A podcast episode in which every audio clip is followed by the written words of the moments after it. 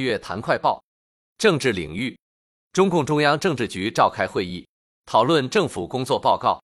中共中央总书记习近平主持会议。求是杂志发表习近平总书记重要文章：加强和改进人民政协工作，全面发展协商民主。二零二三年全国两会建议提案，国务院部门全部按时办结。山西省委原副书记商黎光严重违纪违法，被开除党籍和公职。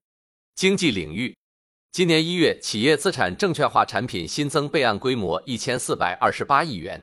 文化领域，河北首次发现约一点三四亿年前的孟氏钟声蛮化石。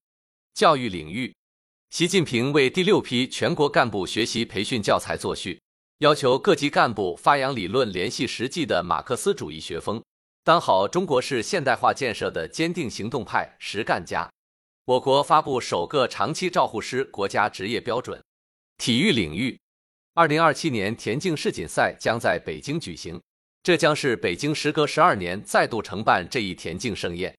二零二五年第九届亚洲冬季运动会将于二月七日至十四日在哈尔滨举办。科技领域，我国今年将发射两艘神舟载人飞船。载人月球探测任务进展顺利。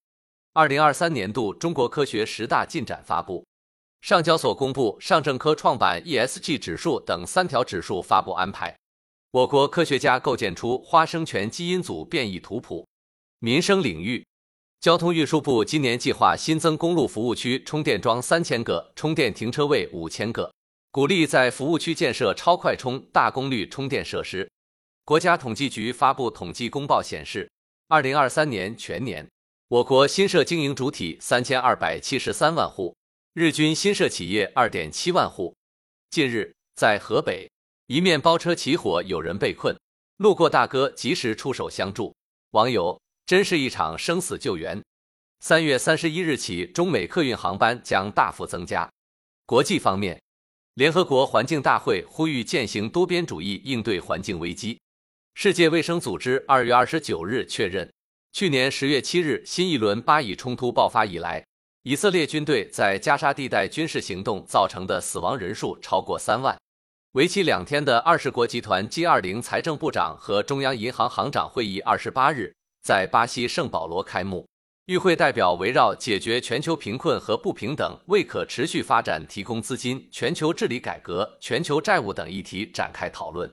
美国伊利诺伊州库克县法官作出裁决，剥夺前总统特朗普参与美国2024年总统选举该州初选的资格。特朗普方面将上诉。据塔斯社报道，俄罗斯国家航天集团证实，国际空间站俄罗斯段存在漏气现象。联合国援助团完成从苏丹撤出。不顾政府通牒，韩国大部分辞职医生拒绝返岗。支部学习实政教育就用半月谈基层党建学习系统，更多半月谈基层党建学习系统详情尽在主页橱窗。